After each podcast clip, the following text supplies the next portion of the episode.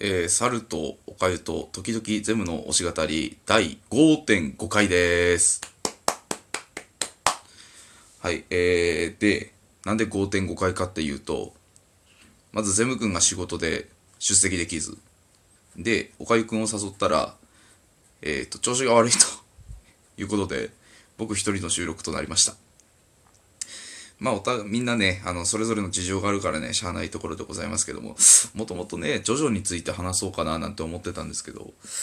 ちょっと一人になっちゃったので、まあ自分の、だったら自分の好きなものということで、ヒプノシスマイクについてまた語っていこうかななんて思っております。それで、えーキャラクターについて、えー前回ね、入間重斗さん、横浜署組織犯罪対策部巡査部長のね、入間重斗さんについて、マットトリガークルーのメンバー、45ラビット、入間重斗さんについて語らせていただきました。で、今回は曲について、ヒプノシスマイクの曲についてちょっとお話をしていこうかと思っております。そんで、えーまあ、ヒプノシスマイクって非常にいっぱい曲があって、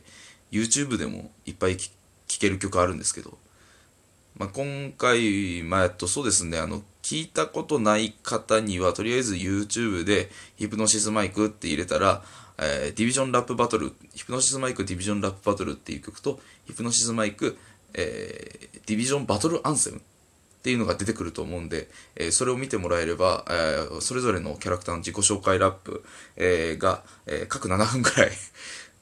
その曲ね、曲の中に全員が自己紹介ラップをしてるやつが、えー総じて7分ぐらいあるんで、まあ、それを聞いてもらえれば、あの、ちょっと、あの、あ、これ結構いいのかも、ヒプノシスマイクって面白いのかもって思っていただけると思うので、えーちょっとそちらをお勧めしようとは思、お勧めしたいんですけども、今回が、今回私が話していくのは、まあ、CD ね。CD になってるやつ、えーもしくは、えーと動画あと、音楽の配信、えー購入して配信を受けるって、ダウンロードするっていうサイトで、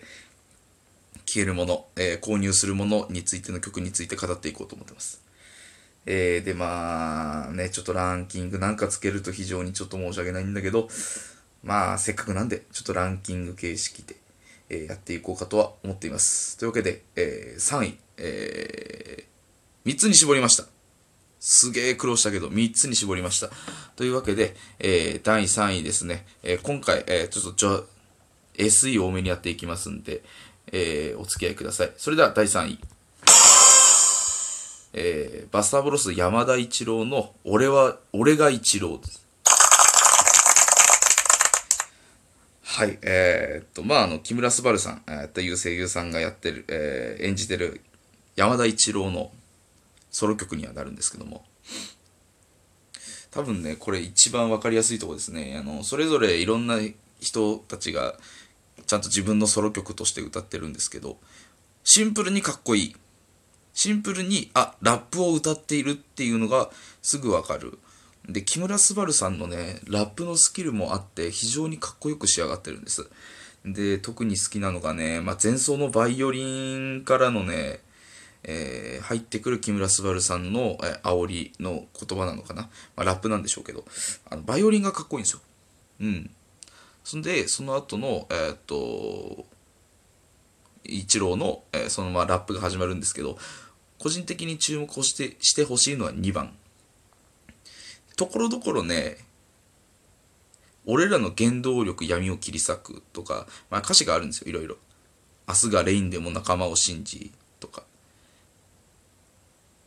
まだ見ぬ天井があることがとか言うんですけど、これ歌詞を見たときに原動力の原動っていう言葉がなぜかカタカナになってて、なんでかなーと思って、よく見てたら、エヴァンゲリオンから来てるんですね。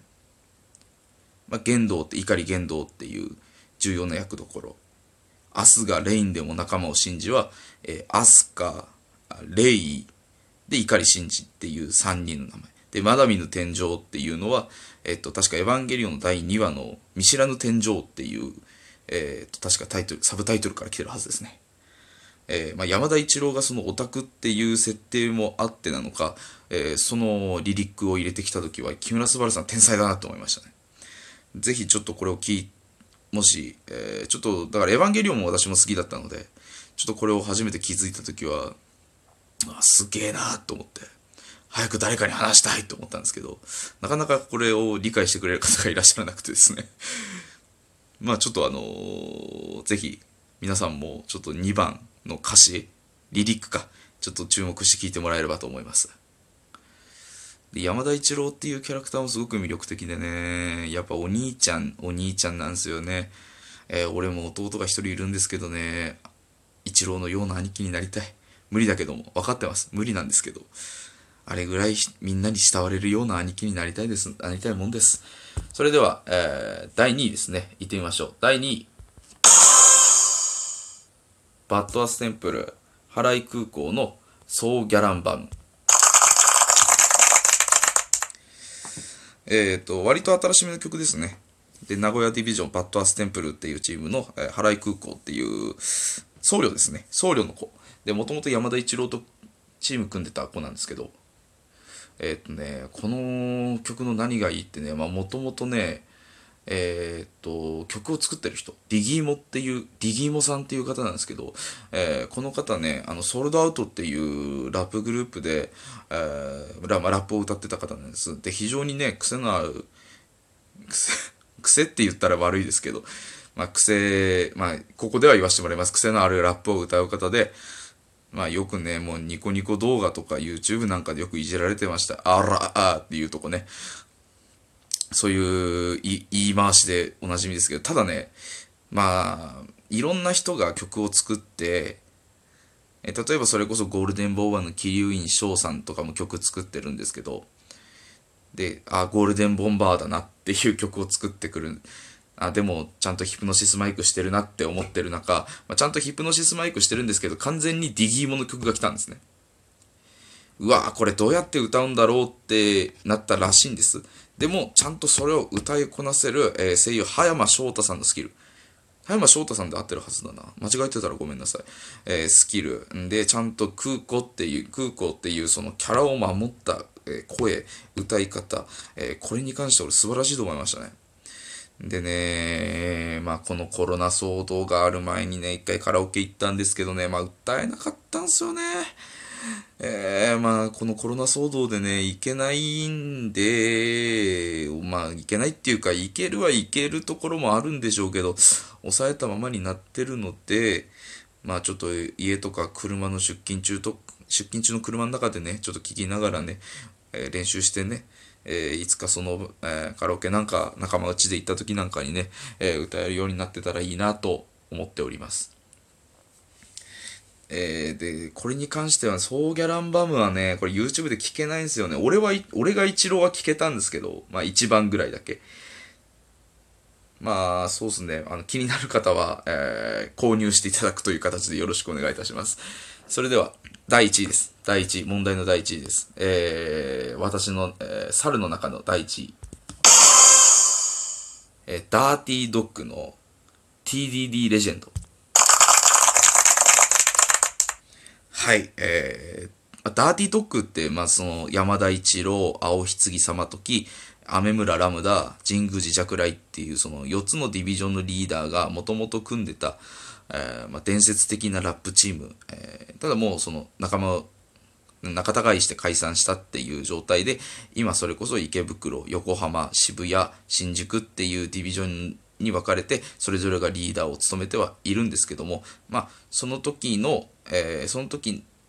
のダーティードッグっていうチームで、歌った曲。ちょっとみんな若い。ただ、えーやっぱその、なんですか、その、この4人って、ラップスキルがまず尋常じゃないっていうところの設定を忠実にちゃんと、まあ、声優さんがうまい、で、ラップうまいっていうところで、えーっと、まあ、ガチガチにギターを鳴らす曲なんですけど、まあ、なんていうんですかね、まあ、とにかくかっこいいんです。かっこいい。で、えーで、多分これはライブでも絶対に盛り上がるっていうか盛り上がってるとこを見ました。DVD で。えーと、ちゃんと煽るところがあるんですよね。えー観客の方々をね、エリバリセイ、TDD、TDD っつったらもうみんなで TDD っつってやってるところね、うわー、これ現場行ってみてえなーなんて思ったところでございます。うーん、でも勢いというか、まあこれに関しては YouTube で聴ける。聞けちょっとだけですけどね、えー聞ける、まあ、その山田一郎と青棺様時様の部分だけはちょっと聞けるんで、これに関してちょっと聞いて、えーいただければ話が早いと思います。誰が聞いてもかっこいいとは思うはずです。うん。いわゆるそのヒプノシスマイクじゃなくて、えー普通のライブ、えーそのアーティストさんがフェスとかでもやっても俺は受けると思うんですけどね。まあそれもこそあのファンの人たちはもうあの尋常なく盛り上がるんでしょうけど知らない方々がでも盛り上がれる曲にはなっていると思います。というわけで、えー YouTube、えー Amazon プライムだと全部聴けるはずです。ソーギャランバムだけ聴けないのかな？うん、まだ聞けなかったはず。だからその2つ、えっ、と、俺が一郎と、えー TDD レジェンド。これに関してはぜひ聞いていただきたいと思っております。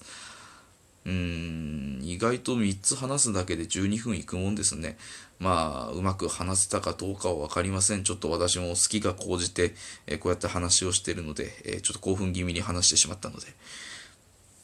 まあちょっと皆さんに伝わってるかどうかは分かりませんが、えーぜひ聴いていただきたいと思います。ということで、えー今日はヒプノシスマイクの中でも3曲、えー俺が一郎、えーソーギャランバム、TDD レジェンドについて、えーお話をさせていただきました。えー次回、えー更新するときは、え3人で、えーまあ、最低2人で揃って、えー前言ったジョジョの話できてらできたらいいなと思っております。それでは皆さん、失礼。また次の更新でお会いしましょう。